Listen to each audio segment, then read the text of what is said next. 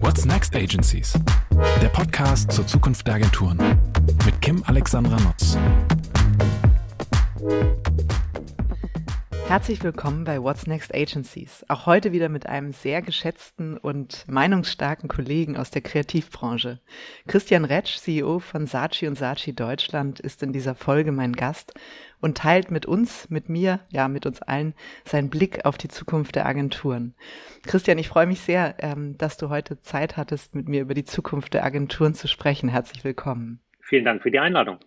Super, super gerne. Ich bin auch sehr gespannt. Ähm, wir haben uns ja vor, ja tatsächlich war das mein letzter Termin, bevor der erste Lockdown startete, bei den Top 5, äh, bei dem W&V Club äh, auf diesem wunderbar stillgelegten Boot in München auf den Eisenbahngleisen äh, kennengelernt und ich muss auch sagen, ähm, schätzen gelernt. Ich finde, ähm, du bist auf jeden Fall jemand, mit dem man über die Zukunft äh, unserer Branche diskutieren sollte und insofern freue ich mich sehr darauf und bin auch tatsächlich sehr gespannt ähm, würde einen ganz kurzen ähm, Abriss nochmal geben. Äh, Abriss mhm. klingt immer so negativ, aber ein, äh, einmal überfliegen, was deine bisherige Vita ähm, äh, so ausmacht, weil ich das auch ganz spannend finde ähm, für deinen ähm, Hintergrund und die Fragestellung und den Blick auf die Branche. Mhm. Also wenn ich es ähm, richtig recherchiert habe, sonst grätschst du bitte jederzeit rein, ist es ähm, das BWL-Studium gewesen, mit dem du ähm, ganz klassisch begonnen hast. Äh, das vereint uns, ähm, auch ich bin ein BWLer.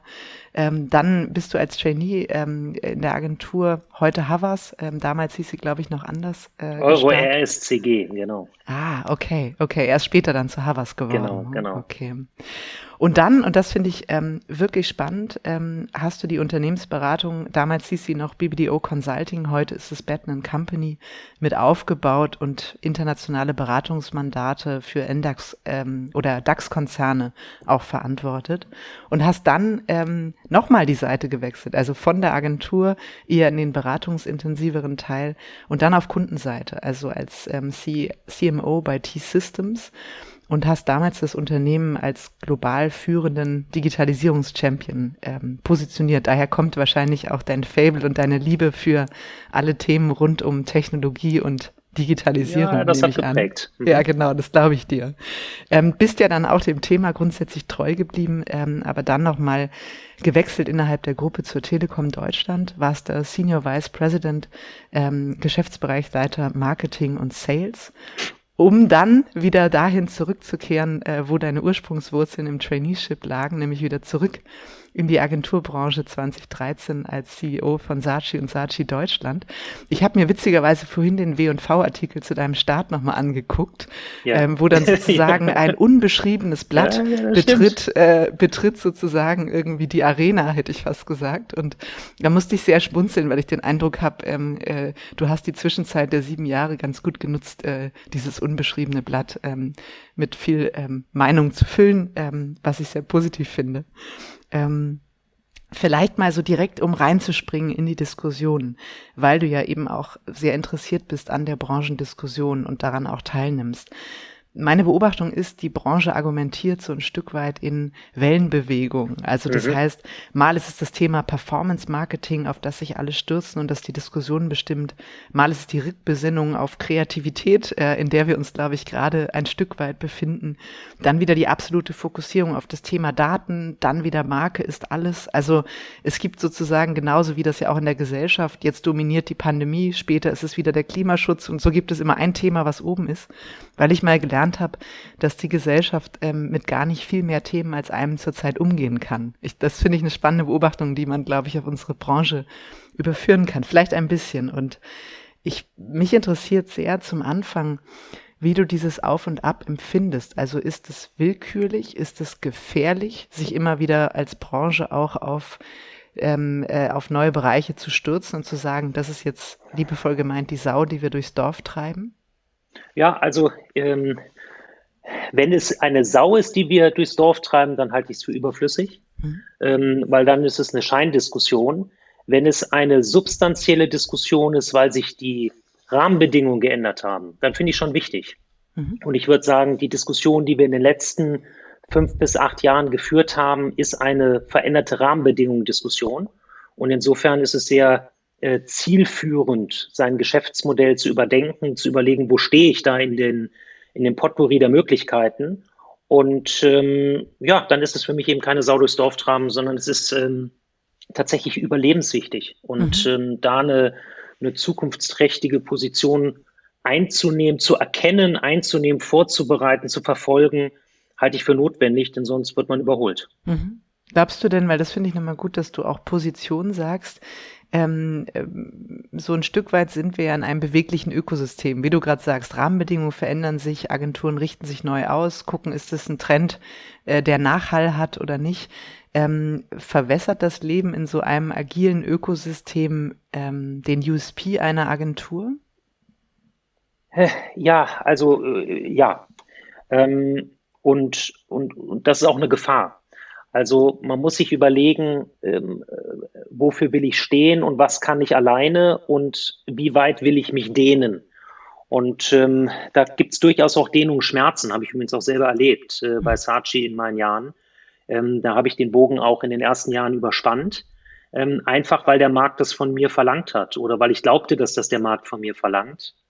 Ähm, ich bin da heute anders gepolt. Ich glaube, heute ein ein eindeutiges Bekenntnis zu brauchen, um die richtigen Mitarbeiter binden zu können, mhm. ähm, um auch im Markt für etwas zu stehen, wo, wo, wo die Marktteilnehmer wissen, was habe ich von dem. Mhm. Ähm, aber äh, alleine, und, und deswegen, äh, die Fokussierung ist gut, alleine schaffst du es aber nicht, ähm, dann musst du dich dehnen, weil heute ist sehr viel gefordert und ähm, das kann man kaum noch alleine be bewerkstelligen. Mhm. Lass uns mal auf das springen, was du gerade angedeutet hast. Das finde ich super interessant, auch als Learning vielleicht zu teilen, wenn du das auch so offen ansprichst. Also, dass du da am Anfang so, ein so ein Stück weit auch dachtest, ne, der Markt verlangt es von dir, es ist deine Rolle, es muss genau dieses, jetzt ist es das, jetzt ist es das und immer wieder sind wir anders, mal sind wir, ich sag jetzt mal, ähm, äh, Kreativagentur, äh, mal sind wir eher eine Beratungsagentur, ähm, also wir sind immer ähm, ein bisschen was anderes. War das tatsächlich so ein Punkt, dass du das Gefühl hattest mit jedem Gedanken, der auch kam, jedem Impuls aus dem Markt, ähm, wir müssen das mitgehen und ein Stück weit für uns kommunikativ mit bedienen? Also so wie du es formulierst, ist mir das zu opportunistisch. Ähm, mhm. Ich war nicht Opportunist im Sinne von äh, Fähnchen im Wind und Saatchi folgt jetzt genau diesem, mhm. äh, was auch immer, gerade äh, Trend. Das war es nicht. Aber als ich angefangen habe und ich kam von der Kundenseite, war ich zutiefst überzeugt, dass Kunden von uns wissen wollen, welchen Geschäftswertbeitrag wir liefern können. Mhm. Auch als Kreativagentur. Und ähm, deswegen hatte ich sehr schnell das Postulat der Coaching-Agentur ausgerufen. Mhm. Und ähm, hatte gesagt, wir müssen neben Kreation auch Coaches unserer Kunden werden und hatte dort damals das Konstrukt Brand-Driven Sales äh, mhm. gebaut. Das war so ein, so ein Angebot, was wir hatten für, für den Markt, wo wir eben immer auch aus dem Sales heraus argumentieren konnten. Mhm. Und das kam sehr, sehr gut an, weil ich wusste, aus der Telekom kommt, ähm, die erste Frage, wir sind jetzt sieben, acht Jahre zurück ähm, und Digitalisierung fing an, ist, äh, wie unterstützt das mein Vertrieb? Wie, wie macht das mehr Geschäft? Und ähm, wir waren damals die Love Marks Company und das war irgendwie alles sehr Herzchen und rosa und, und, und, und ein bisschen weich. Mhm. Und ich wollte dem eine, eine tatsächlich Substanz, eine Härte geben, ähm, die für den Kunden eine gewisse Berechenbarkeit mitbringt. Und dann habe ich das ausgerufen. Ähm, man kann das ja tun, aber man darf nicht die Stärke seiner DNA vernachlässigen. Die habe ich vernachlässigt, definitiv. Ich habe zwei, drei Jahre gebraucht, um, um zurückzufinden in den Markenkern auch der Marke Saatchi. Ähm, und der ist eindeutig Kreativität. Ähm, aber wir haben in der Zeit gute Geschäfte gemacht, das muss ich auch mal sagen. Diese Positionierung ist, ist sehr gut angenommen worden. In, insofern aus dem Markt heraus war es nicht falsch aber für die Menschen und auch für die Marke Saatchi war es äh, nicht nur richtig. Mhm, mhm. Ja, das wäre auch der Punkt gewesen, wie man das als Führungskraft auch aushält, ne? Weil sicher, wenn du in eine Agentur kommst, die Kreativität als DNA hat und du stellst dich hin und ich teile äh, deine Erfahrung total, weil ich habe am Anfang auch bei uns das Echo ausgelöst, ähm, dass viele gesagt haben, auch hier und da über Bande gespielt, werden wir jetzt eine Beratungsagentur. Das ist eine Beraterin, die kommt aus der Unternehmensberatung, ähm, die war noch nie in der Kreativagentur vorher ähm, und viele Dinge, die sie jetzt anstößt, sind ja eher Unternehmensberatung. Ähm, und äh, das ist natürlich spannend, weil einerseits sagst du, es ist die DNA, aber du willst sie ja auch immer weiterentwickeln. Also du gehst ja mit der DNA um, aber nicht um sie in ein Wegglas zu füllen und zu sagen, wir verändern sie 0,0, sondern letztlich mit dem Team ja auch sehr transparent darüber zu reden, dass es das Fund ist, dass wir uns trotzdem den Veränderungen gegenüber nicht verschließen können. Ne? Also ich glaube, als Führungskraft ist diese Agilität in der Organisation selbst eine große Herausforderung. Ja, entweder ist es Agilität oder ich würde weitergehen. Für mich sind das Spannungsfelder mhm. und äh, denen äh, bist du, bin ich täglich ausgesetzt. Also überleg mal ähm, alleine, was das Spannungsfeld Mitarbeiter und Kunde ausmacht. Ähm, ist das der richtige Kunde für uns? Manchmal sind die Mitarbeiter traurig. Äh, sind die so? Brauchen wir den Kunden? Also das ist so ein mhm. Spannungsfeld. Ähm, äh, ach, mir fällt gerade das Wort ein, Wertorientierung oder Werteorientierung. Was habe ich mhm. da damals mit meinem CFO drüber diskutiert, äh, der gesagt hat im ersten Jahr, ist doch völlig klar, Wertorientierung mein Cash. Und ich habe dann immer was anderes gemeint. Das ist irgendwie so äh, Value Du kamst aus der Markenlehre. Ja, ich kam ja, genau. aus der Marke. ähm, und das, das meine ich so ein bisschen mit Spannungsfeldern. Ich glaube, dass das das Berufsbild, ähm, für das ich ja auch sehr dankbar bin, dass wir eine Agentur mit prägen dürfen, dass das eben solche Felder mitbringt. Mhm. Und ähm, ja, da muss man mit sich ins Gericht gehen, muss aber auch die Mannschaft mitnehmen. Und am Anfang habe ich sie vielleicht ein bisschen überrollt, damals mit meinen Gedanken. Heute würde ich das anders machen. Mhm. Heute würde ich inklusiv denken, ich würde ein bisschen mehr fragen, würde ein bisschen mehr zuhören, ähm, würde ein bisschen mehr abwägen und, und wird äh, ja versuchen, konstruktiv mit diesen Widersprüchen oder Chancen auch äh, umzugehen. Also. Und sag mal mit Blick auf die, du hast es eben so ähm, gesagt, nur so fast so ein bisschen blumig, die Love Mark Company sozusagen, irgendwie, was ja. du damals ja auch schon ähm, vorgefunden hattest, ähm, für welchen Blick, weil wir sprachen über die Relevanz des USPs und der Positionierung, für welchen Weg habt ihr euch aktuell bei Saatchi und Saatchi Deutschland ähm, entschieden? Oder gibt es überhaupt einen Unterschied, äh, Saatchi und Saatchi global und Deutschland? Also ja, also ähm, das ist eine große Frage. Äh, man sollte seine Marke immer sofort erklären können, im Idealfall mit einem Hashtag. Mhm. Ähm, das tue ich jetzt. Äh, der Hashtag heißt Leave a Mark. Mhm. Leave a Mark, also Love Marks Reloaded meint, hinterlasse einen Eindruck, aber nicht nur, und das war das Konstrukt Love Mark auf einer Corporate-Ebene, dass du eine große Markengeschichte erzählst, sondern es muss uns heute eben ähm, gelingen, das auch in die Kontaktpunkte reinzuziehen mhm. und im Prinzip die Markenrelevanz jenseits eines Corporate-Versprechens auch zu erfüllen. Und das ist schon eine andere Herangehensweise, als Love Marks damals war. Und deshalb waren auch die meisten Kunden, die Saatchi damals hatte, immer Corporate Brands, immer globale oder, oder auf jeden Fall Marken mit großer Reichweite, mit vielen Stakeholdern drunter. Und man hatte sich immer auf diesen Corporate Level konzentriert. Mhm. Ähm, da haben wir uns schon weiterentwickelt. Also heute gehen wir natürlich auch in Produkte, in Services und, und, und sehr nischige Blickwinkel. Und unser Love Marks Reloaded ist eben Leave a Mark und ähm, hat immer noch mit dem gleichen Gedanken der Loyalität jenseits der Vernunft zu tun, also immer noch mit Emotionalisierung an den Kontaktpunkten, mhm. aber geht eben tiefer rein. Ist, ist, muss man sagen, ist jetzt schon filigran geworden, hat natürlich was mit Journey zu tun. Mhm. Und, ich wollte ähm, gerade sagen, die Love Mark ist ja sehr stark der Awareness-Teil, ne? Ja, genau. sozusagen genau. irgendwie dieses äh, genau. haben will Prinzip. Und das andere ist ja, welche Duftmarken ähm, werden an den einzelnen Kontaktpunkten mit der Marke hinterlassen. Das heißt, ihr denkt Exakt. sehr viel stärker vom digitalen Ökosystem aus. Ne? Ganz genau. Ja, nicht nur digitalen Ökosystem, sondern wirklich von dem gesamten Markenökosystem. Dazu gehört für mich genauso, ich sag mal, ein stationärer Point of Sale, der vielleicht derzeit ein bisschen unterbelichtet ist, aber der kommt auch wieder. Mhm. Oder im B2B haben wir äh, Messen oder im, im, im B2C sind es ähm, ja natürlich der stationäre Handel, also das, äh, das Live-Moment der Marke. Mhm. Äh, da, da denken wir uns schon rein. Ich finde, du hast es gut beschrieben. Love Marks war, war sehr, wenn du in der Funnel-Denke äh, unterwegs bist, Einstiegshypothese und ähm, da fehlte immer das Ende mhm. und ähm, oder der Consideration, der Mittelteil. Und das haben wir jetzt geerdet. Mhm.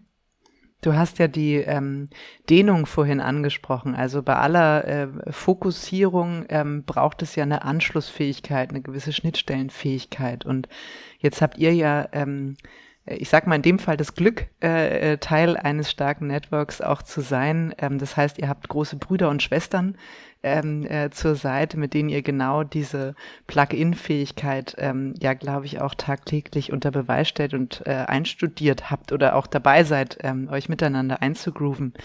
Das heißt, ihr seid Teil der Publicis-Gruppe, die im letzten Jahr ja Power of One als Leitspruch ähm, formuliert hat. Und das ist ja immer wieder die altbewährte Frage und äh, wir werden nicht umhin kommen, dass ich sie trotzdem stelle. Das eine ist, dass es toll ist, dass man die großen Brüder und Schwestern hat.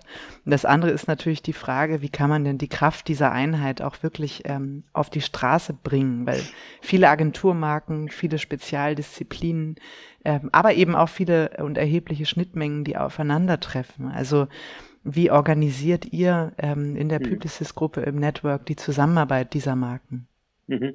Also bevor wir, wenn du erlaubst, bevor ja. wir auf die Zusammenarbeit ähm, äh, kommen, möchte ich noch mal einen Blickwinkel auf, wir nennen das Power of One, mhm, werfen. Mhm, super gern.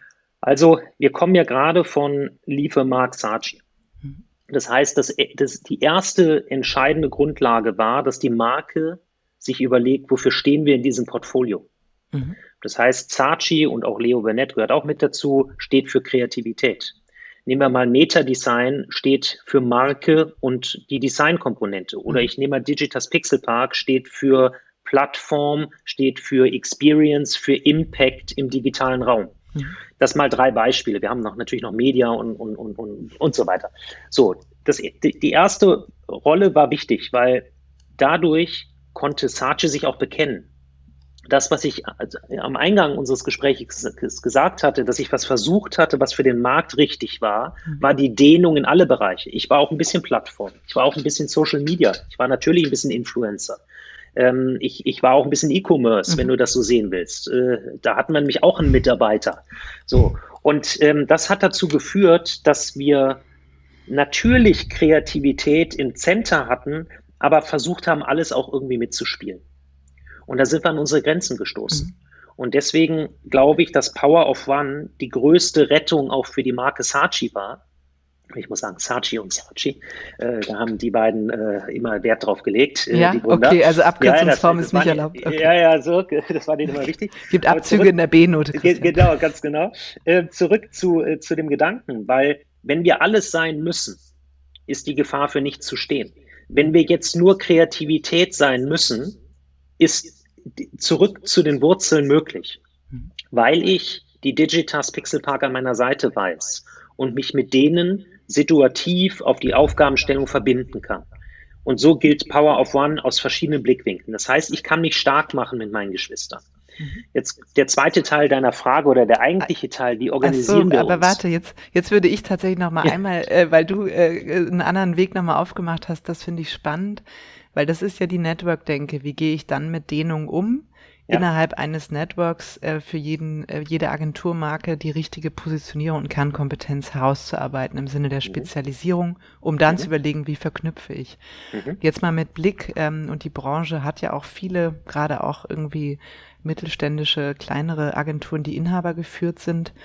Jetzt bist du nicht in einer inhabergeführten Agentur, ähm, das ist klar, ne? aber wie, wie glaubst du, wäre ähm, ein richtiger Weg für inhabergeführte oder auch für kleinere Agenturen mit dieser Dehnung umzugehen? Sagst du, Finger weg, weil das kann man nicht überstehen, ähm, wenn du überall mal für irgendwas einen Spezialisten mit andockst. Und würdest du da, angenommen, du wärst ähm, CEO einer inhabergeführten Agentur, maximal auf Fokussierung und auf ein gutes Partnernetzwerk setzen? Jetzt hast du zwei, ja, okay, okay, du hast eine Sache gesagt ähm, mit dem Partnernetzwerk, das war das entscheidende Schlüsselwort. Also, um es sehr polarisierend zu formulieren, ich glaube, du hast es als kleine, inhabergeführte Agentur sauschwer. Mhm. Und du hattest einen anderen Gesprächspartner, ich sage es jetzt mal, den äh, Thomas Strehrath, äh, lang ist es her, aber ähm, ich habe mir deinen Podcast damals angeschaut oder angehört und er hat genau das Richtige gesagt. Er hat gesagt, die Kleinen müssen im Kern für, für etwas sehr Klares und, und dann aber auch ähm, ich, ich kann seine Formulierung nicht wiedergeben, aber äh, gedanklich ähm, für ein Extrem stehen. Also mhm. bin ich Kreativagentur, dann muss ich im extremen Maß ähm, für Kreativität stehen. Denn wenn ich mithalten will mit den Networks und ich will das alles machen, ich will Data, ich will E-Commerce, ich will auch ein bisschen Media, dann will ich Influencer, Social, ich, ich will Performance, ich will Kreation. Das kannst du nicht darstellen. Mhm. Und du holst das auch nicht auf, was die anderen bereits im Markt gelernt haben. Insofern ist entweder die Spezialisierung ein Weg daraus oder eine geniale, ein geniales Partnerökosystem. Mhm. Und das kann ich mir schon auch vorstellen, dass man das aufbauen kann. Das bedeutet aber unglaublich viel Arbeit, weil du musst die Schnittstellenmanagement, du musst das Vertrauen aufbauen, du musst Abrechnung, Cross-Selling äh, äh hinbekommen, so dass jeder sein Stake davon hat und auch irgendwie mal Lust hat, in was zu investieren, wo er nicht direkt gewinnt. Mhm. Also es ist ein, ein sackeschwerer Weg. Ähm, deswegen sehe ich ja auch so viele neue Verbunde, von inhabergeführten Agenturen mit, mal Unternehmensberatung, mal, mal Network äh, und so weiter. Da hat sich ja schon auch nochmal ein Weg aufgemacht. Mhm. Also Du ähm, meinst durch die Konsolidierung der Branche, also dass Inhabergeführte auch von Unternehmensberatungen beispielsweise ähm, akquiriert werden? Ja, das ist die Konsequenz daraus. Denn eine, ich, ich argumentiere mal aus einer Kreativagentur, den Daten und den Technologievorteil einer Media und einer Digital Agency wie zum Beispiel bei uns die Digitas Pixel Park. Der ist unaufholbar. Der ist unaufholbar. Wir haben 15 Jahre lang oder 10 Jahre lang, 15 Jahre lang in People investiert. Wir haben immer gesagt, wer ist der Kreative oder der Planner oder wer auch immer, der gerade irgendwie den heißen Shit produziert und dann wurde der abgeworben und wurde in die Agentur geholt. Mhm. Wir haben in Menschen investiert. Die Mediaagenturen, die CRM-Agenturen, die digitalen, haben 10, 15 Jahre lange Technologie investiert und haben dann sich Plattformen aufgebaut, haben Daten gesammelt und haben heute ein, ein digitales Ökosystem, auf das sie zurückgreifen können, was eine Kreativagentur nicht aufbauen kann. Das ist mhm. völlig undenkbar. Und äh, daher kommt diese Diskussion auch mit den Unternehmensberatungen, die haben selbiges getan.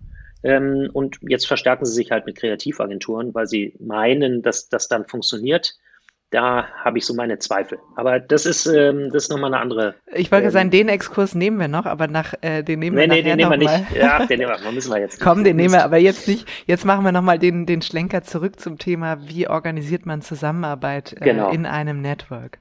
Ja, also, ähm, da haben wir einfach einen Vorteil, weil wir ein, ein, zwei CEOs hatten mit Weitblick. Das eine ist der Maurice und das andere ist der Arthur, der jetzige CEO unserer Gruppe.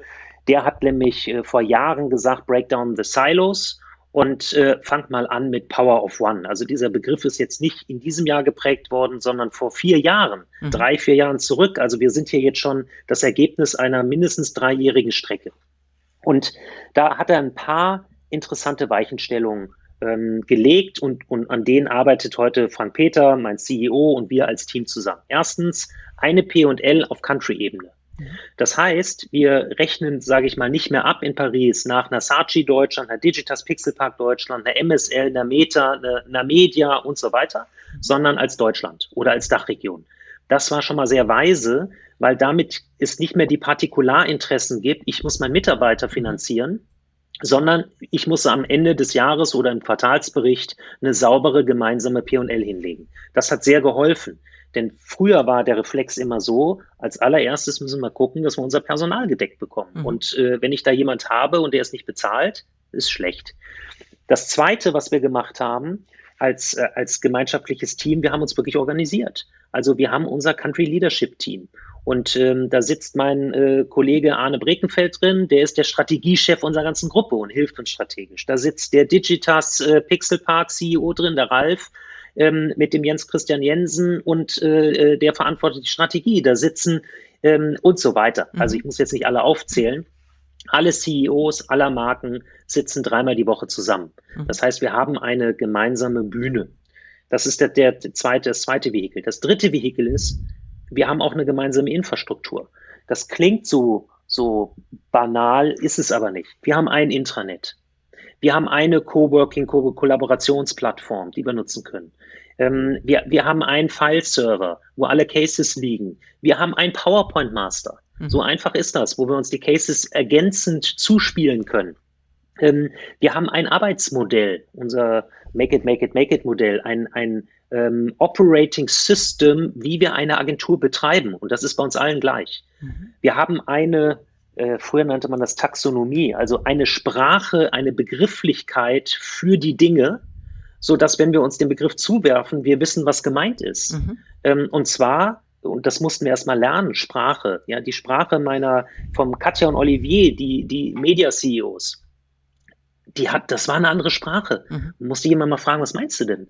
Ähm, ist nicht in meinem Vokabular. Und, und, und wir hatten auch Sprachen, Value Proposition, Upper Funnel, was auch immer, das, die, die teilen wir. Aber, mhm. ähm, und, und so haben wir zueinander gefunden und haben uns da ähm, sprachlich normiert, mhm. so dass wir uns gegenseitig jetzt verstehen und uns nicht jedes Mal erklären müssen. Und wenn du es vergleichen willst mit anderen Netzwerken und äh, so viel Werbung muss sein, dann ist der Unterschied zwischen uns und allen anderen, und da sage ich wirklich allen anderen, dass wir nicht Kompetenzen addieren, sondern wir haben sie integriert. Mhm. Wir haben sie komplett ins Modell integriert. Und äh, sie sind miteinander vernetzt, bis hin zu Data auf der einen Seite und E-Commerce auf der anderen Seite. Mhm. Und das macht den Unterschied heute aus. Mhm. Das heißt, ich kann aufgabenspezifisch wirklich hingehen und sagen, die passenden Talente, man sagt immer die besten, das ist jetzt Marketing, aber die passenden Talente für die Aufgabe. Und so orchestrieren wir jedes Mal neu, wenn wir einen Kundenpitch machen, aber auch auf Bestandskunden, sind wir noch richtig organisiert. Mhm. Wir haben sehr viele Kunden aus den Marken optimiert und vielleicht sind wir mal bei Saatchi gestartet, weil es früher diesen Lead-Agentur-Ansatz immer gab. Und was ist denn Lead? Ist das noch nur die Idee? Nee, das ist ja irgendwie das, das Customer Management und, und die Customer Centricity. Also haben wir es dann übergeben, vielleicht an Digitas Pixelpark, mhm. ähm, äh, diesen Kunden und manche andersrum. Mhm. Erzähl noch mal die Frage, und ich glaube, das ist ja auch der Kern, und da hast du auch recht, ne? das ist ja so die alte Denke. Ich habe jetzt hier so meinen Stamm an Mitarbeitenden und wenn ich ins nächste Jahr gehe, will ich wissen, ob die genug zu beißen haben. Also im Sinne von ähm, äh, Projekten. Und ähm, darüber muss ich sozusagen mein Team entweder aufstocken oder abbauen, immer argumentieren. Jetzt habt ihr eine kundenbasierte PL äh, in, in Deutschland. Ähm, wie funktioniert da ein Planungsprozess? Also sagt ihr wirklich, wir gucken uns jeden Kunden an mit Potenzialen, Notwendigkeiten fürs nächste Jahr und überlegen auch kompetenzseitig, wie wir das optimal staffen, weil sonst fällt einem ja auch wieder auf, äh, Mist, wir haben eigentlich an der Stelle und an der und an der viel zu wenig Leute und dann müssen Hauruck alle aufbauen und dann sagt man, nee, aber jetzt haben wir eigentlich wieder zu viele. Also wie orchestriert man sowas? Ja, also als erste Antwort mag dich überraschen, aber ähm, so ist es. Wenn du in deinem Geschäft gut läufst, ist es völlig egal, wie dein Plan ist. Die Leute sind alle sicher und dein Geschäft läuft. Das heißt, die Situation, die du eigentlich beschreibst, ist eine Situation, eine Risikosituation, wo es mal nicht so läuft. Und dann fragst du dich nämlich, was mache ich eigentlich mit zu vielen Menschen? Mhm. Weil da, wo wir Menschen brauchen, stellen wir sie ein. Mhm. Ähm, da haben wir auch irgendwie keine äh, Friktion. Also ist die Frage, was machen wir mit den Menschen, die wir im System haben, die wir vielleicht nicht in die, in die Umsätze bringen? Mhm. Und ähm, da ist auch Power of One eine Antwort, weil die Menschen sind ja nicht, nicht im System, weil sie was falsch gemacht haben, sondern sie sind im System, weil wir die Kompetenz gerade nicht für die Kunden brauchen. Also müssen wir uns fragen, wo können wir die Menschen so befähigen oder einsetzen, dass auch andere Kunden diese Rolle gerne annehmen. Mhm. Und ähm, ich bringe jetzt wieder ein Extrembeispiel, aber sonst, sonst ist es zu lang. Wir haben zum Beispiel Menschen, die immer noch Literatur, Broschüren machen. Mhm. So, das, und es gibt auch noch ein Broschürengeschäft. Aber das gibt es sehr, sehr selten bei Lead-Agentur-Pitches. Mhm. Da, da fällt das gar nicht mehr raus, sondern ähm, das fällt eher raus bei Pitches, wo es um Produktionsthemen geht. Wir haben seit äh, anderthalb Jahren ein Studio. Und plötzlich können wir aus dem Studio heraus solche ähm, Broschüren-Services und produktionsnahe Services anbieten. Und dafür gibt es einen eigenen Markt. Mhm. Und schwupps hat es funktioniert. Bei mir in der Saatchi ist dieser Markt weggebrochen. Mhm. Das war ein Riesenproblem. Im Studio ist das ein wachsendes Geschäft. Also hat es uns geholfen, die Menschen auch dort einzusetzen, wo sie ihre Befähigung mhm. haben. Und äh, da haben wir uns verbessert. Ja, und es gibt euch das, ja eine Beweglichkeit im System. Ne? Es ist ja dann egal, brauchen wir es gerade bei Saatchi und Saatchi oder brauchen ja. wir es gerade da, sondern wo im System brauchen wir es. Und solange es über die gemeinsame P&L ja. abbildbar ist in Umsätzen, ähm, ja. ist es unproblematisch. Aber ich möchte auch nicht schön, damit wir da auch nicht irgendwie äh, hier jetzt was, äh, äh, weiß nicht, blumige Welt. Mhm. Wenn dein Geschäft am Jahresende nicht gut ist und wenn du nicht gewachsen bist oder äh, du bist gar erheblich geschrumpft, dann sind wir genauso ein Geschäftsunternehmen wie alle anderen. Dann muss man in die Struktur gucken und muss mhm. sich überlegen, ähm, wo haben wir zu viel Fett, ähm, wo zum Beispiel, das heißt ja nicht immer rausschmeißen, sondern das heißt mal Stellen nicht nachbesetzen mhm. ähm, auf Sicht. Wo müssen wir Anpassungen vornehmen? Wo sind wir noch richtig unterwegs? Das ist auch bei uns normal. Mhm.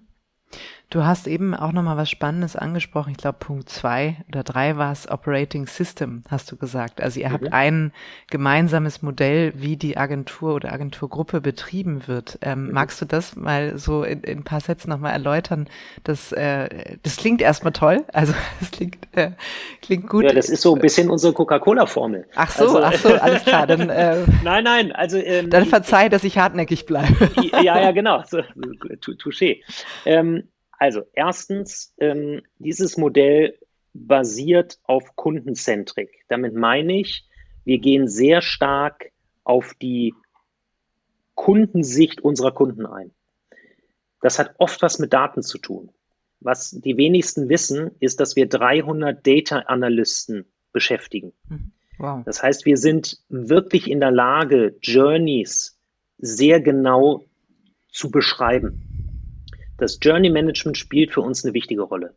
Und diese Datenanalysten sind teilweise ähm, äh, Data Cruncher, aber sie sind auch Systemintegratoren und sie schaffen es, Daten, andere externe Datenpools oder die der Kunden anzudocken.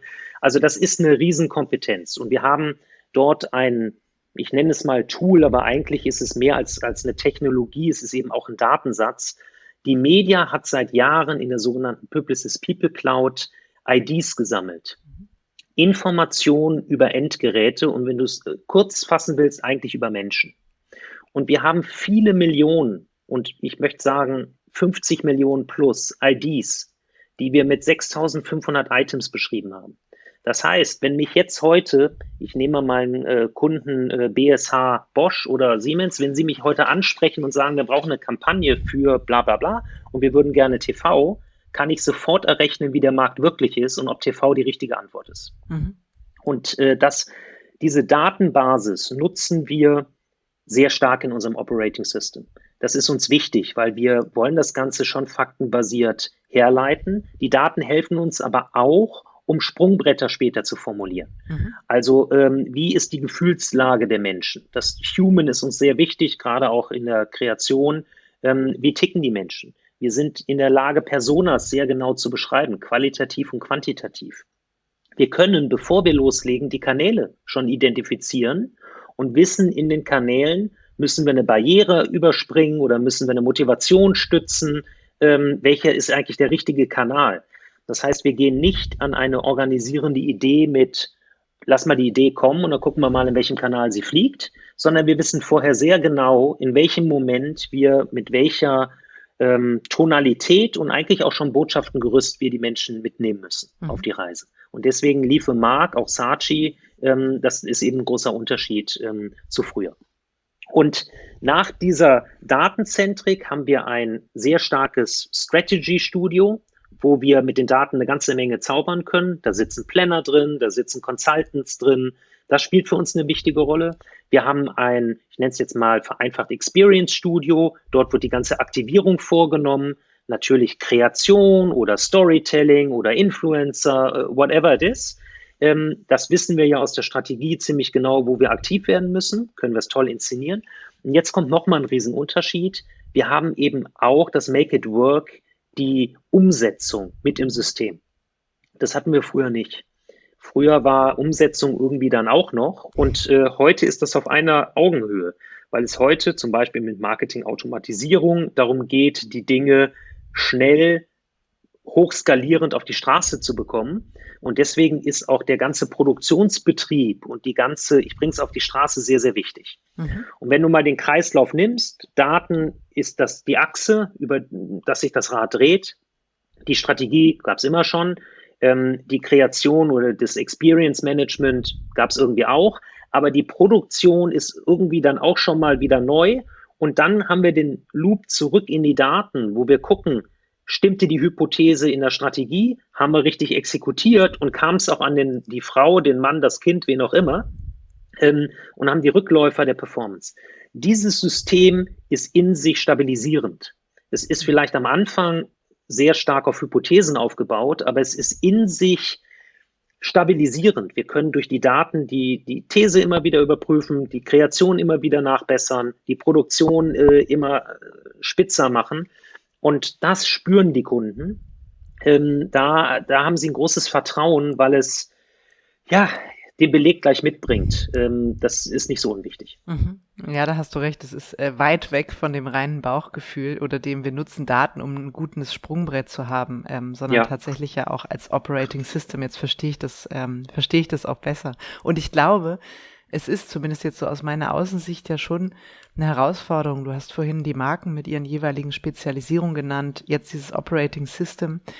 Ähm, und wenn du dann nochmal sagst Customer Centricity, weil die habt ihr natürlich auch für eure Kunden, wenn ihr in Kunden P&Ls denkt. Ähm, wie macht ihr oder wie ermöglicht ihr, dass ähm, ein, ein äh, Client-Lead in der Lage ist, das zu überblicken, das zu handeln? Also man sagt ja immer so schön, ja, es wäre großartig, wenn wir One Face to the Customer hätten, weil ähm, der oder die kennt den Kunden extrem gut ähm, und äh, ist dann auch in der Lage, die Themen abzufedern. Wie weit, jetzt kommen wir wieder zum Dehnungsschmerz, ist das in einer Person abbildbar? Oder habt ihr dann doch tatsächlich je Bereich oder je Agenturmarke einen Beratungslied am Kunden? Also äh, du, du entlockst mir unsere Erfolgsformel jetzt. Äh, ja, du sag mal, ich bin, ich bin journalistisch geprägt, jetzt bin ich auf der heißen Spur, jetzt hören wir ja, nicht jetzt bist du auf der heißen Spur. Also, ähm, das ist natürlich die Frage aller Fragen, meiner Meinung nach, weil ähm, du kannst Systeme bauen, wie du willst und du kannst Kompetenzen haben ohne Ende wenn die nicht richtig vermittelt werden, wenn die nicht an den Kunden kommen und der Kunde fühlt sich geführt, ist das ganze System nichts wert. Mhm. Insofern haben wir immer einen Client Lead. Es ist tatsächlich so, dass wir einen haben. Und ähm, wir haben einen Stamm von Client Leadern, die wir seit einigen Jahren ausbilden. Und zwar jenseits ihrer Profession, aus der sie kommen. Also wenn jemand aus der Saatchi-Welt kommt, dann, ich sage jetzt extrem, dann kriegt er eine E-Commerce äh, Infusion. Mhm. Wenn er aus einer E-Commerce-Welt kommt, kriegt er von Meta eine Brand Infusion, was das eigentlich bedeutet. Mhm. Und natürlich suchen wir auch die Castings auf den Kunden aus, ähm, dass, dass, dass man die Kunden versteht. Also Beispiel Deutsche Telekom, du kannst auf der Deutschen Telekom sehr schwer jemanden als Client-Lead haben, der nicht Telco-Erfahrung hat. Das, das ist einfach fast unmöglich in diesem Unternehmen. Mhm. Ähm, Gleiches für Versicherungen und so weiter. Es ist bei FMCG ein bisschen einfacher, aber bei diesen großen Unternehmen. Also, ähm, das ist die Kernhürde auch, die wir haben, dass wir Menschen finden und auch selber ausbilden und uns heranführen äh, oder sie heranführen an die Fähigkeit, diese Kompetenzen tatsächlich auch zu orchestrieren, sie zu sehen, zu spüren, den Mehrwert für den Kunden zu begreifen. Jetzt kann ich dem Kunden hier helfen und jetzt ziehe ich diese Karte und sie dann auch, und da haben wir ein sehr gutes Projektmanagement, was die Kompetenzen kennt und wir haben für jede Kompetenz, wir haben eine ganze Menge, haben wir einen Kompetenzlead, der sofort sagen kann, ich kann dir den Case geben, ich kann dir sagen, wie es funktioniert, mhm. also ähm, da dann auch äh, Sprachfähigkeit herstellt aber ähm, äh, ja, die Kunden, die, die Kundenschnittstelle, das ist unsere, unsere nicht Challenge, aber unsere Chance. Und da müssen, das gibt's aber im Markt nicht. Da müssen wir selber äh, ran. Und das tun wir. Und übrigens ich auch für mich selber. Also wenn du mich fragen würdest, ähm, was motiviert dich, dann tut es erstens die Rückbesinnung auf das, was Sachi ausmacht. Ich finde es sehr spannend, wieder zurück zu den Wurzeln mhm. zu kehren. Und zweitens ist lernen zu dürfen, mit meinen Kollegen zu diskutieren, was die zur Party mitbringen und mich auch selber weiterzubringen. Ich habe im letzten Jahr so viel über E-Commerce gelernt. Ähm, keiner weiß, dass wir ein paar der wichtigsten Plattformen Deutschlands betreiben. Muss man jetzt auch nicht unbedingt wissen, aber ist mal für mich zu erobern und zu sagen, wir können in der ersten Liga mitspielen, mhm. ist einfach großartig. Und so geht es auch den kleinen Liedern. Die mhm. lernen wahnsinnig viel auf, den, auf der Strecke. Ähm, und, und das ist auch ein, ein Bindungsargument. Äh, das ist das, was die, was die, was die, was diese Menschen geil finden. Ich muss einfach mal so sagen, ähm, dass sie das alles auch erleben dürfen. Mhm, absolut. Es ist ja eine mega gute Ausbildung von äh, Designprofis wie Metadesign, ähm, mal sozusagen die Grundzüge oder zum genau. eigenen Verständnis auch. Das heißt ja nicht nur, wie geht Corporate Design, sondern oder überhaupt alles auch Brand Behavior, was sich daraus ableitet, sondern was ist unser Ansatz, was ist unser Verständnis das ist ja wahrscheinlich die beste On-the-Job-Ausbildung, ähm, die man sich dann auch wünschen kann, ne? als genau. jemand, der in dem System ist. Das glaube ich auch. Und wie du sagst, man selber ähm, äh, muss das ja auch nicht alles im Kern durchdringen, sondern das sind ja dann äh, diese, ähm, äh, ja, diese idealtypischen T-Shape Profiles, ne, wo jeder sagt, wir haben zwar äh, eine Heimat, ähm, aber wir, wir verstehen die anderen Bereiche so gut, dass wir zumindest ähm, spüren in dem Moment, wo ein Kunde eine Thematik äußert oder ein, ein Problem touchiert, dass wir das Gefühl haben, ja, das ist ein Bereich, ähm, wir können helfen. Und das heißt ja nicht, dass du sofort rausblubberst und so, so halbseidenes Zeug, sondern dass du es in die Organisation nimmst und sagst, lass uns mal darüber nachdenken. Folgendes ähm, habe ich aufgeschnappt, beschäftigt den Kunden, vielleicht können wir helfen. Also Richtig. das ist wahrscheinlich dann auch bei euch der Ansatz. Ne? Richtig, aber es erfordert auch Mut. Ähm, äh, diese Menschen sind, müssen wirklich mutig sein, weil man bewegt sich und es gibt keinen Menschen, der alles kann. Ja, man bewegt sich immer auch ein bisschen im Seichten. Ähm, und, und, und, und, und, und manchmal muss man halt auch über Dinge reden, wo man sagt, ja, ich weiß, wir können's ähm, und, und sich danach dann mal ein bisschen schlauer machen. Genau, ich kann es nicht erklären, aber ich weiß, wir können's. Ja, so, genau. Und ähm, das ist natürlich, ja, ähm, das, da muss man über den Schatten springen. Ähm, und die Erfahrung zeigt dann, dass es sich lohnt, wenn der Kunde plötzlich glücklich ist und sagt, gut, dass du diesen Punkt gemacht hast, weil das ist so ein tolles Vorzeigeprojekt. Mhm. Ähm, war nicht auf unserer Roadmap, als wir gestartet sind und, und jetzt ist es so unser Highlight, klasse. Und mhm. das stärkt uns dann. Mhm. Und bevor wir die Cola ähm, oder Coca-Cola-Rezeptur abschließen, ähm, äh, eine letzte Frage in diesem Bereich. Ähm, wie ist bei euch, wenn ihr Power of One seid, Neugeschäft organisiert? Pro Agentureinheit ja. oder zentralisiert? Also, ähm, zwei Facetten dazu. Erstens haben wir unseren äh, genialen Kollegen Christoph Pietsch an Bord, ähm, der eine Rakete ist und ähm, der uns als Gruppe und auch jeder Marke innerhalb der Gruppe sehr, sehr gut tut. Mhm. Ähm, zweitens hat jede Marke ähm, mehr oder minder äh, Personen, bei Saatchi bin es zum Beispiel auch irgendwie ich selber in Person, die sich dem Thema verpflichten mhm. und ähm, die Geschäft äh, generieren. Und ähm, für uns ist eigentlich immer die Maßgabe, wenn so eine Opportunität kommt, dann ähm, telefoniere ich mich mit demjenigen, der mindestens genauso gut reinpasst, zusammen und frage ähm, Ralf und Jens Christian, klingt ein bisschen mehr nach digital als jetzt nach äh, ID, äh, wollt ihr ihn nehmen und wir schieben mit? Mhm. Oder machen wir es andersrum? Mhm. Und ähm, so gehen wir eigentlich von vornherein ähm, nicht danach, wo kam die Anfrage rein, mhm. sondern wo ist die Lösung am besten positioniert. Mhm. Mhm. Ja, verständlich, finde ich gut. Und das mit Christoph Pietsch kann ich nur unterschreiben. Ein toller äh, Kollege im GWA-Vorstand. Ja, genau. Ähm, äh, jetzt vielleicht mal ein, ähm, ein Schwenk in deine Vergangenheit. Ähm, noch nicht in die Unternehmensberatung, damit ärgere ich dich später nochmal, oje, oje. Ähm, äh, sondern äh, in, in dein CMO-Dasein. Es ist ja auch für uns Agenturen total wichtig zu verstehen, wo stehen CMOs, wo sind ähm, Themen, mit denen sich die CMOs aktuell auseinandersetzen. Ähm, äh, du hast mal einen Artikel mit der Überschrift Die Rückkehr des CMO geschrieben. Das fand ich äh, ganz interessant, weil ich mich gefragt habe, wo sind sie denn hin verschwunden und ähm, wollen sie auch wirklich zurückkehren oder ist auch das so ein bisschen forward to the roots? Also ähm, ja. was, äh, wie ist dein ähm, Verständnis, wenn du über die Rückkehr des CMOs sprichst? Also der Artikel ist, glaube ich, jetzt zwei Jahre alt, aber ist egal, ähm, der ist, glaube ich, aktueller denn hat hier. sich hat sich vielleicht sogar noch gerade in diesem Moment verschärft. Genau. Ähm, also ein paar Gedanken dazu. Das erste, ich, ich war schon auch erstaunt, als ich auf Agenturseite gerutscht bin, ähm, wie viele Menschen den Titel CMO tragen und irgendwie dann doch sehr stark Werbe- oder Kommunikations- oder vielleicht wenn es gut läuft, auch noch Marken verantwortlich sind, aber wo es eben zu so einer Corporate-Hülle gekommen ist. Und ich muss sagen, ein so verstandener CMO ist eigentlich das Outsourcing von ganz wichtigen Dingen wie Marke, Kommunikation und so weiter, aber nicht das Insourcing, weil dann werden alle immer sagen, das macht der da, der macht die Werbung oder die Kommunikation und, ähm, und wir machen mal das Geschäft. Mhm.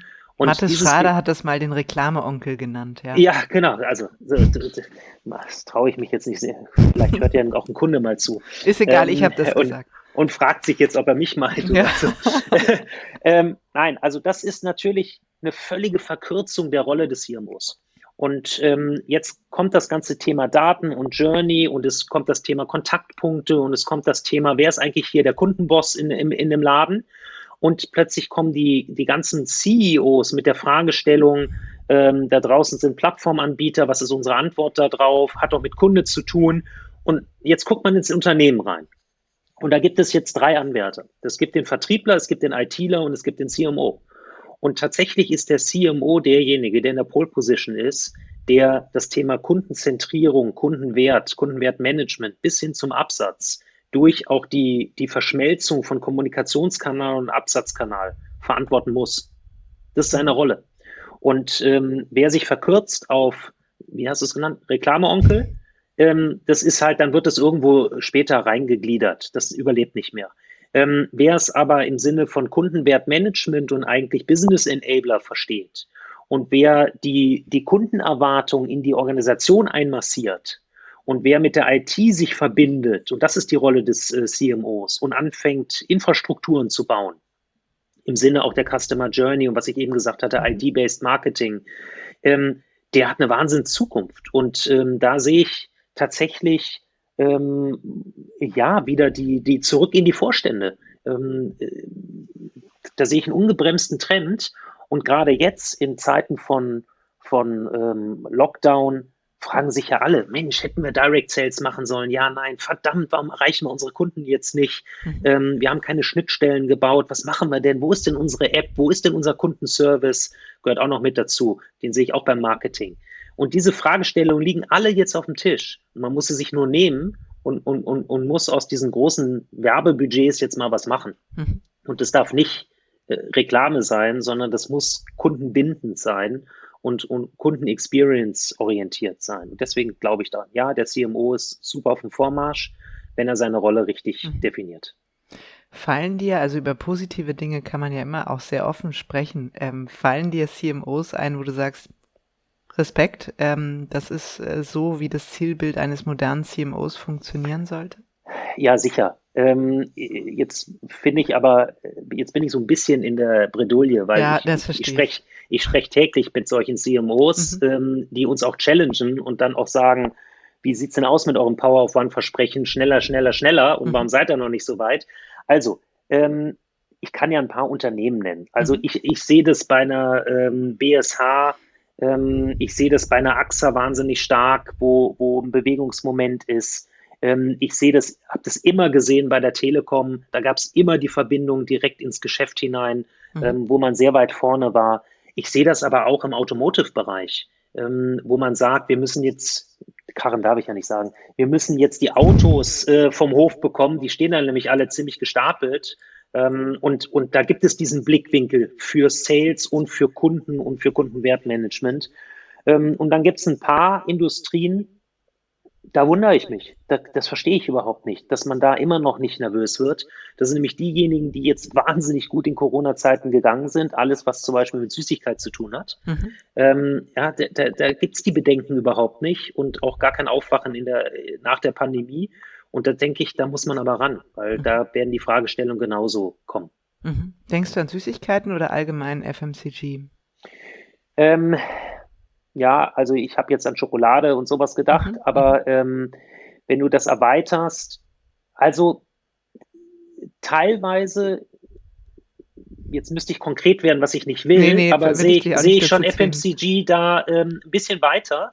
Also ähm, ich sehe schon starke Verbindungsplattform zwischen einem Produkt, einer Marke und den Menschen. Mhm. Also ich sehe da plötzlich Apps, ich sehe Services jenseits des Produktes, die man nutzen kann, um seine Haut zu prüfen, um seinen sein Style äh, zu, äh, zu gucken, um, um Inspiration zu geben. Das finde ich schon eine andere Art, mhm. als nur ins Regal äh, zu promoten. Also mhm. da, da, da würde ich sagen, da ist man so auf dem Mittelweg. Mhm. Okay, ja, das äh, finde ich nachvollziehbar, finde ich gut. Ich dringe jetzt auch nicht weiter in dich äh, mit konkreten Beispielen. Das, ähm, das war schon super, dass du da einen kleinen Einblick ähm, gegeben hast. Ähm, vielleicht, weil du eben auch so in die Richtung Relationship Management, ähm, äh, Verbesserung, ähm, äh, auch wertigere Beziehungen und so weiter. Das gilt ja für uns Agenturen auch mit Blick auf unsere Kunden, also eben ja. die CMOs. Was glaubst du, weil ich glaube, es ist ja immer ein gern genommenes Thema. Es gab vor ein paar Jahren auch eine Studie ähm, oder ein White Paper, ähm, was der GWA herausgebracht hat mit Triggern, die gerade die Agentur-Kunde-Beziehung bestimmen. Und ich meine mich zu erinnern, dass äh, vor, ich glaube, drei oder vier Jahre alt ist die Studie jetzt, ähm, dass der große Trigger das Thema Effizienz war. Ähm, der sicher auch, du hast ja vorhin Operations angesprochen, in diesem Feld ähm, dann ja auch seinen Widerhall gefunden hat. Wie würdest du jetzt ähm, die, die, größten Trigger so einschätzen, ähm, wann immer es einerseits knatscht oder andersrum man eine Chance hat, äh, vieles sehr richtig zu machen? Ja, also äh, Budgeteinsatz ist und bleibt ein Thema, weil man sich rechtfertigen muss, was habe ich mit dem Budget gemacht mhm. als CMO und natürlich muss die Agentur dort Antworten mitliefern. Ähm, äh, das ist auch nicht verblasst, auch in meinen letzten sieben Jahren ist das nicht verblasst. Das bleibt ein Thema.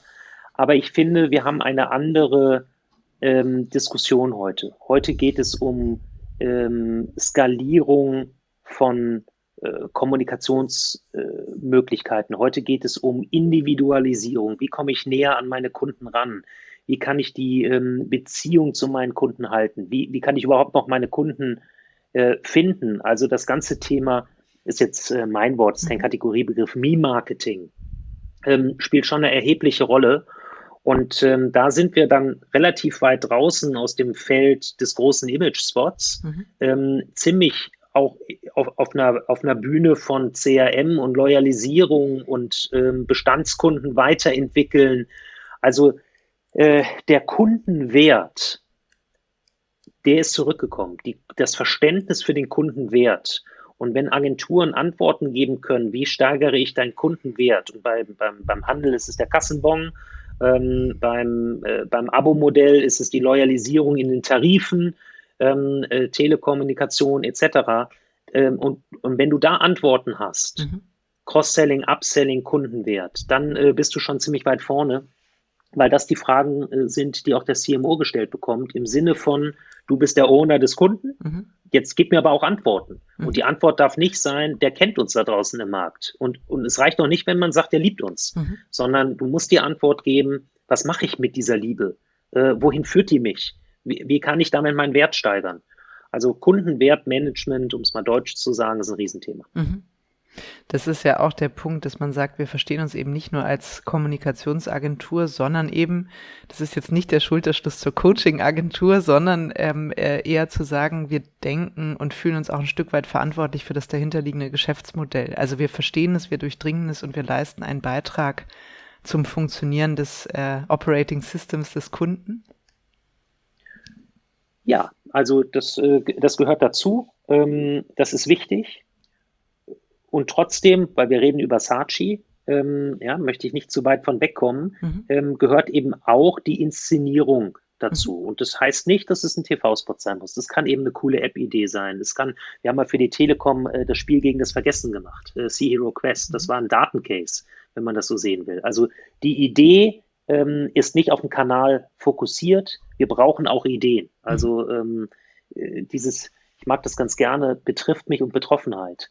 Also es reicht nicht, dass man nur betrifft mich schafft, ja, das ist irgendwas für mich, sondern diese Betroffenheitskomponente ist wichtig und mhm. da kommt der Herzschmerz dazu und da haben wir auch stark unsere Rolle. Mhm. Weil wir, ich sage das, weil wir gerade so ein bisschen dahin gedreht sind, Coaching, du wolltest es nämlich auch sagen, hatte ich das Gefühl, ne? Aber so, ähm, äh, ähm, wir beide sehen uns, deswegen konnte ich das gerade der Ja, ja, genau. Ich habe so ganz kurz gezuckt, uns. weil noch oder es stand ja auf der Website genau und du hast ja gerade zu Beginn gesagt, ähm, dass es eine äh, ähm, rückwärts besinnende Vorwärtsbewegung ist. So würde ich es mal formulieren bei Sachi und Sachi.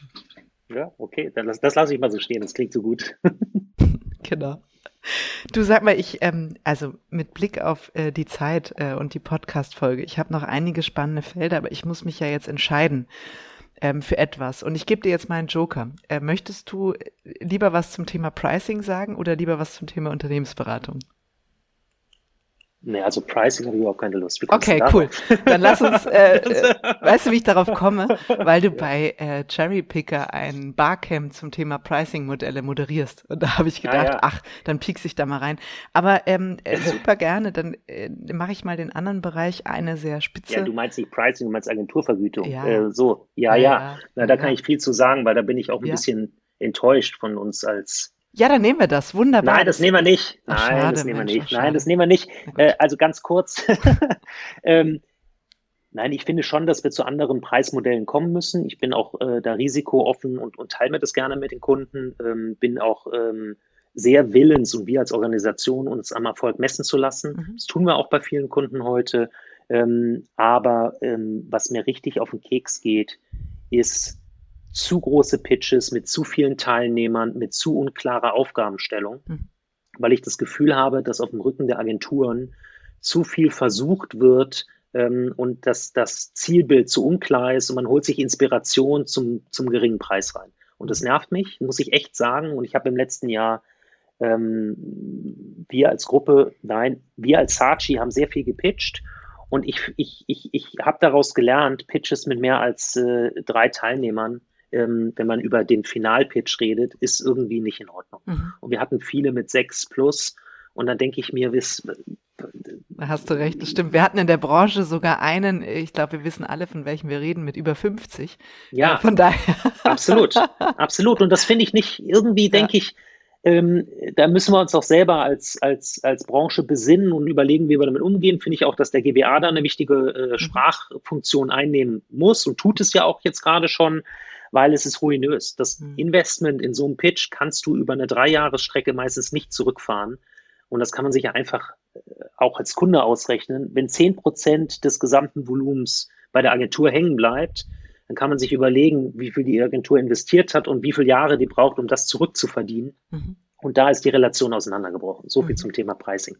Das finde ich aber ein gut, du weißt ja, dass mein Herz äh, genau für diese Argumentation auch ähm, schlägt, da sozusagen nicht, nicht kopflos in riesengroße Pitches zu gehen oder manchmal auch ganz bewusst zu sagen, wir machen es eben nicht aus den und den Gründen, ne? weil das nicht, nicht sinnvoll ist, nicht nachvollziehbar. Ja, du hast dann, du hast dann, äh, wir dürfen jetzt nicht so viel Zeit verwenden, aber du hast ein tolles Geschäftsmodell aufgebaut mit Nachhaltigkeit und ich finde, der Aspekt der Nachhaltigkeit beim Pitchen ist auch einer, mhm. wo wir drüber nachdenken müssen. Das, das ist, ist eine wichtige Komponente mhm. davon. Mhm.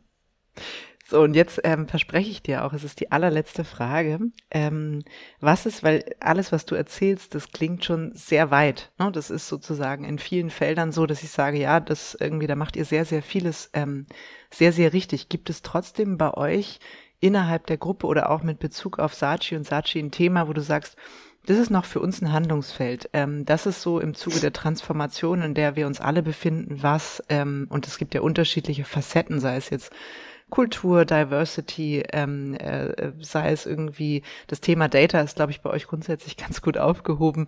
Ähm, äh, also unterschiedlichste Facetten. Was ist so bei euch ein Thema, das euch treibt, woran ihr gerade arbeitet, drüber nachdenkt, ähm, euch damit beschäftigt? Hm. Also auch hier wieder, ich möchte die Frage eigentlich kapern und ganz anders beantworten. Mhm. Also was mich treibt, sind die Menschen. Mhm. Und ähm, was mich treibt, ist, ist äh, eine gefühlte Überforderung gerade im System. Ähm, und das hat natürlich auch was damit zu tun, wenn du viele Möglichkeiten anbietest, dann muss jeder so seine Heimat finden und sich überlegen, wo stehe ich da und, und, und, und macht mir das Spaß ähm, und, und kann sich ja dann noch optimieren im Power of One und dahin wechseln, wo er irgendwie seine Heimat findet. Aber ähm, wir haben so viel Unruhe im Markt, auch jetzt durch Corona natürlich, im Homeoffice. Wir haben so viel, ich glaube, uns geht das allen so, äh, ein, ein Wahnsinnsjahresstart. Es ist so fordernd wie in meinen sieben Jahren noch nie. Mhm. Und äh, da ist so viel PS, äh, was gefordert wird. Ähm, und das läuft aber gegen eine eine Rahmenbedingung, die so kaputt ist, weil die Menschen getrennt sind, weil, weil es kaum noch Entlastung gibt, weil wir die ganze Zeit in unseren Terminen hängen, hast du eben schon gesagt, gleich kommt wieder der Folgetermin, kann man ja nicht mehr durchatmen. Mhm. Und ähm, darüber denke ich viel nach. Ich habe auch nicht die richtige Antwort. Ähm, aber wenn das Ganze jetzt systemisch wird, dann müssen wir eine Antwort finden, weil es macht uns doch ziemlich fertig alle. Mhm. Mhm. Und ähm, die Arbeit wird dadurch nicht besser. Und wir reden ja über Kreativität und, ähm, und, und Sachi soll dafür stehen. Also unter Druck ja, können Diamanten entstehen, aber nicht Diamantenideen. Mhm. Also das äh, geht auf Dauer nicht gut. Man braucht auch ein bisschen Freiraum und ein bisschen Muße und ein bisschen Inspiration. Und ähm, Kreativität, habe ich immer für mich festgestellt, braucht Raum, braucht irgendwie auch, auch physischen Raum, Begegnung, Perspektivwechsel, Stimuli, ähm, irgendwie auch so ein bisschen, ja, sich gegenseitig gut finden mhm. und, und, und feiern. Und das kommt alles zu kurz. Da hake ich. Mhm. Ähm, konzeptionell sind wir, sind wir voll da und es passt mhm. alles und ähm, da bin ich sehr zufrieden. Dein Punkt Aber ist zu 100 Prozent nachvollziehbar. Ich finde, das ist was, was uns alle treibt, wo wir, glaube ich, auch nach einem Jahr einfach merken, es ist jetzt nicht einfach vorbei und ich glaube, man muss aufpassen, dass man nicht sozusagen so einfach ähm, weitermacht, weil sonst sind, das ist zwar immer ein gern genommenes Wort, aber ich glaube auch sehr viele Menschen sehr bald ausgebrannt, ne? weil sie eben nur noch funktionieren müssen. Und eigentlich muss man mal ehrlich sein, in der ganzen Remote-Zeit, wir feiern uns dafür, dass es irgendwie funktioniert. Ähm, ja, aber genau. viele der anderen Dinge, für die wir uns ansonsten feiern oder auch ähm, miteinander am selben Strang ziehen oder warum wir uns für den Job entschieden haben, die entfallen ein Stück weit. Und ähm, da ist äh, jedes digitale Glas Wein ganz toll, ähm, aber es wird trotzdem nicht dazu führen, ähm, dass das System, in dem wir arbeiten, besser wird. Also ich finde es ähm, ich find's ein super wichtiges Thema. Es ist tatsächlich ein Branchenthema, glaube ich, dem wir uns sehr schnell widmen müssen, damit wir auch ja. reizvoll bleiben für junge Talente. Sonst haben so. die keine Lust auf uns der, der entscheidende Satz eines wirklichen Stars, der erst äh, ein Jahr bei uns ist, Christian, ich kann auch woanders hingehen. Es fühlt sich in dieser Remote-Arbeit an wie ein Freelance. Man mhm. kann auch Freelance machen und suche mir die besten Kunden aus, statt die beste Agentur, zu der ich gerne möchte. Mhm. Ja, guter Spruch, das stimmt. Ja, sollte uns allen ähm, ein Vorbild sein, darüber nachzudenken. Christian, ich danke dir und du weißt, ich hätte noch zehn Fragen gehabt, aber die ähm, machen wir im Nachklapp später. Sehr gerne. Danke dir. Freude. Danke Hat dir. Spaß gemacht. Ihnen auch.